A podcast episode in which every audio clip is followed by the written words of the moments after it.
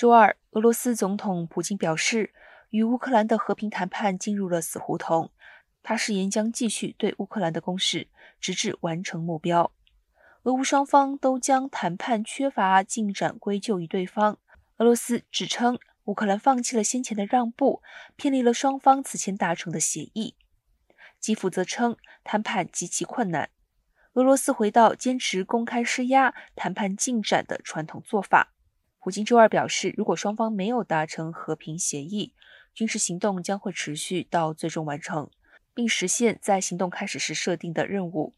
然而，在面临重大伤亡和占领首都基辅失败后，俄罗斯缩小了在乌克兰战争目标，撤出基辅等城镇，将重点转向巩固对东部顿巴斯地区的控制。